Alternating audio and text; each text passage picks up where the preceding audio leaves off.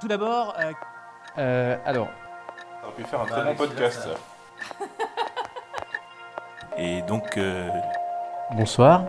J'ai un avis extrêmement subjectif. Voilà. voilà ce que je pourrais dire en quelques mots. Mon camarade a très bien parlé, il a dit l'essentiel.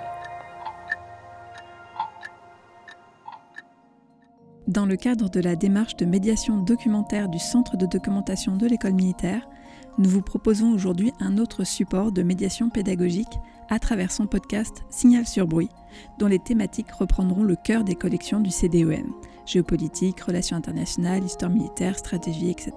Et pour commencer, nous voulions revenir sur une conférence donnée le 23 janvier 2020 lorsque le CDEM a invité Julien Malizard, titulaire adjoint de la chaire ECODEF, à présenter, avec tous les auteurs qui y ont participé, le numéro spécial French Perspectives de la revue Defense and Peace Economics.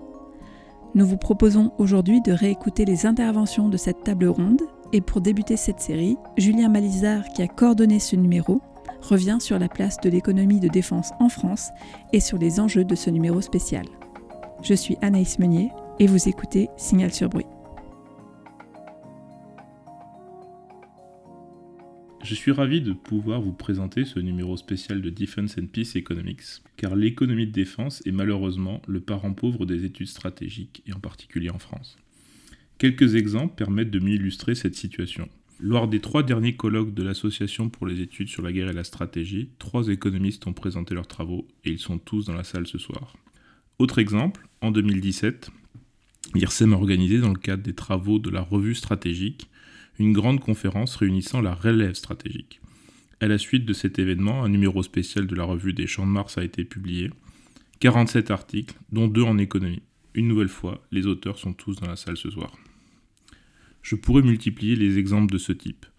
On comprend néanmoins que l'économie de défense est un champ marginalisé parmi les études stratégiques françaises, où les analyses en relations internationales, de droit, de géographie et d'histoire sont traditionnellement représentées, pour ne pas dire surreprésentées. En plus d'être marginalisée, l'économie de défense a progressivement disparu des radars en France. La communauté d'économistes travaillant sur ces sujets a été réduite à une peau de chagrin. Prenons l'exemple de la revue Defense and Peace Economics qui nous réunit ce soir. Entre 2005 et 2020, deux numéros spéciaux ont été portés par des Français. Celui qui nous rassemble aujourd'hui et un autre publié en 2008 grâce au concours de Fanny Coulon et Renaud Bellet. Sur 16 années, à peine 11 articles ont été publiés par des économistes français. Et en considérant les articles publiés dans les numéros spéciaux, on en arrive à 23, soit à peine 3,2% du total. Les économistes français de la défense sont donc marginalisés par rapport à leurs collègues étrangers. Notons que c'est aussi le cas pour les économistes britanniques, qui ont eux aussi subi un creux générationnel, et en dehors de Ron Smith, qui a plus de 70 ans, personne n'enseigne l'économie de défense.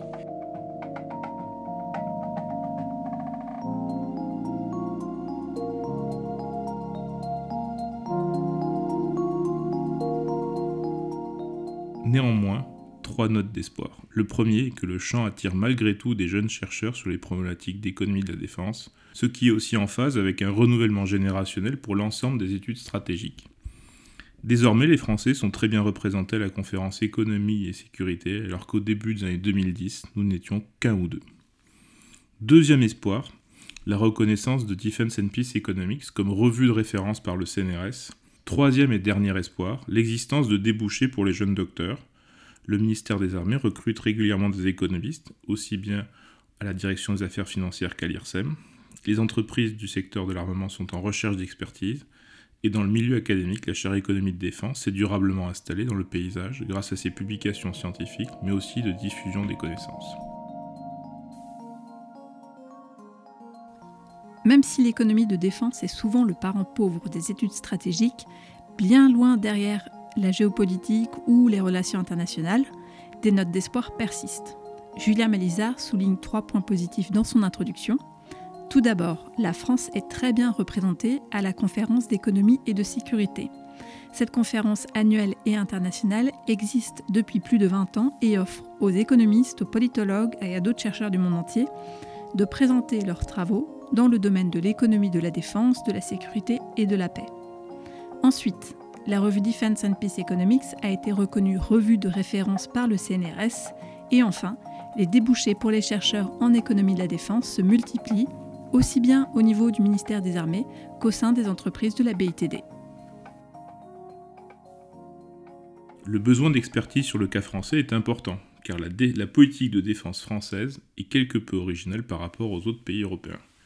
Je souhaiterais aborder rapidement les raisons pour lesquelles l'économie donne des clés de compréhension originales de la politique de défense. Vous le savez, la France s'appuie sur le concept d'autonomie stratégique, concept qui n'est pas formellement défini. Dans un article de 97, Jacques Frontanel et Jean-Paul Hébert avaient parlé de politique de grandeur, qui reposait sur quatre piliers. La dissuasion nucléaire. La France est le seul pays en Europe, et bientôt au sein de l'Union européenne, à posséder l'arme nucléaire. Des moyens énormes ont été consacrés à la création et au renouvellement de l'arsenal, parfois au détriment des forces conventionnelles, comme ont pu le montrer Jürgen Brouwer et Herbert von Thuil dans leur ouvrage Castle, Battles and Bombs. Deuxième caractéristique, l'autonomie d'action. La France projette plus de 7000 hommes pour ses opérations extérieures, essentiellement dans la bande sahélo-saharienne et en Irak et Syrie, sans compter autant d'hommes déployés sur le territoire national depuis les attentats de 2015. Cela coûte de plus en plus cher, et nous avons montré avec mon camarade Jocelyn que cela pouvait avoir des conséquences opérationnelles majeures sur la capacité à tenir sur le long terme les engagements on utilise davantage de capacités militaires que l'on est capable de leur générer. Troisième caractéristique, l'industrie de défense autonome. Héritière de la tradition d'Arsenal, la BITD française est étroitement liée à l'État français. C'est un enjeu de souveraineté où se mélangent les enjeux de politique industrielle. Le modèle économique de la BITD est clairement original et même les Anglais nous l'envient. Elle fait néanmoins face à de nouvelles contraintes, il y a une volonté d'européanisation, mais aussi de nouveaux acteurs qui la concurrencent sur certains segments du marché. Quatrième et dernière caractéristique, les exportations d'armes. Des raisons économiques et stratégiques les justifient. D'une part, la taille du marché français est insuffisante pour soutenir la BITD et ainsi préserver les compétences, mais d'autre part, les exportations sont l'opportunité de créer des partenariats stratégiques avec des pays qui partagent un certain nombre d'ambitions avec la France. La politique de défense française est originale du fait des quatre piliers qui la constituent, la dissuasion nucléaire, l'autonomie d'action, une industrie de défense autonome et enfin la part des exportations d'armes au niveau mondial. Julien Malizard va maintenant présenter les moyens mis en œuvre pour arriver à ces fins. Ces quatre piliers nécessitent des moyens.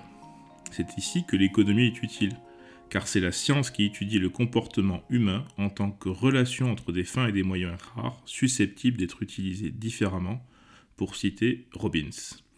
Tout l'enjeu ici est de convertir les moyens militaires, tels que déterminés par le couple exécutif qui décide des opérations, et les forces armées en des moyens économiques, et en particulier en une mesure monétaire. Si l'on convertit ces éléments en des mesures économiques, on peut montrer que la France est une nouvelle fois originale le budget de défense est structurellement supérieur à nos partenaires européens, à l'exception du Royaume-Uni. En 2019, il s'élève avec pension à 44 milliards d'euros, soit 1,82% du PIB. La part des dépenses de défense dans les dépenses publiques excède les 12%. Les dépenses d'équipement de défense représentent 80% de l'investissement public, et en moyenne, sur les dernières années, plus de 80% des équipements ont été fournis par la BITD française l'industrie de défense française bénéficie largement de ces investissements car 40% de, de son chiffre d'affaires provient de l'acquisition du ministère des Armées. Le chiffre d'affaires cumulé s'élève à 23 milliards d'euros en 2015. En termes de recherche et développement, presque 5 milliards sont consacrés à la défense, ce qui fait 20% de la recherche et développement public. Et enfin, depuis la fin de la guerre froide, la France est au quatrième rang des pays qui exportent le plus d'armes. Dans cette dernière partie, Julien Malisa revient sur l'originalité de la France dans les moyens qu'elle met en œuvre pour obtenir son autonomie stratégique au niveau de son budget, de la mise en œuvre de la recherche et du développement public et enfin au niveau des exportations d'armes. Ces différents éléments seront notamment illustrés dans les épisodes à venir à travers les interventions des différents chercheurs que vous pourrez entendre par la suite. On le comprend bien, le secteur de la défense occupe une place majeure aussi bien à l'échelle macroéconomique qu'à l'échelle microéconomique. Les travaux menés au sein de la chaire économie de défense ont permis de conclure sur l'existence de retombées macroéconomiques positives, quoique faibles, et à des performances supérieures de la BITD par rapport à des entreprises civiles. Les choix stratégiques menés depuis 2017 sont aussi susceptibles d'être étudiés en détail. En dépit d'un endettement public proche de 100%, le gouvernement a fait le choix d'accroître le budget de défense pour le porter à 50 milliards d'euros en 2025. Cette politique ambitieuse a des conséquences économiques multiples, en particulier en termes de coût d'opportunité. Quel est le coût de la renonciation à d'autres alternatives que cette augmentation? Pour répondre à cette question, les économistes sont bien armés. Les outils de la macroéconomie permettent de comprendre les conséquences en termes d'impact économique. Grâce à l'économie industrielle, il est possible d'étudier les transformations de les entreprises de la BITD, aussi bien en termes de stratégie qu'en termes d'innovation. L'économie des conflits est aussi une piste de réflexion pour analyser les situations conflictuelles dans, lesquelles la France est impliquée. Enfin, l'économie internationale éclaire les choix en termes de commerce d'armes. Vous l'avez compris, en s'intéressant aux moyens économiques, on peut offrir un éclairage particulier à la politique de défense. Et c'est dans cette optique que le numéro spécial de Defense and Peace Economics a été conçu. Dans le prochain épisode de cette série de podcasts consacrée à l'économie de défense, nous entendrons Jacques Abin sur les dépenses militaires comme mesure de la puissance d'un État. A très vite dans Signal sur bruit, le podcast du Centre de documentation de l'école militaire.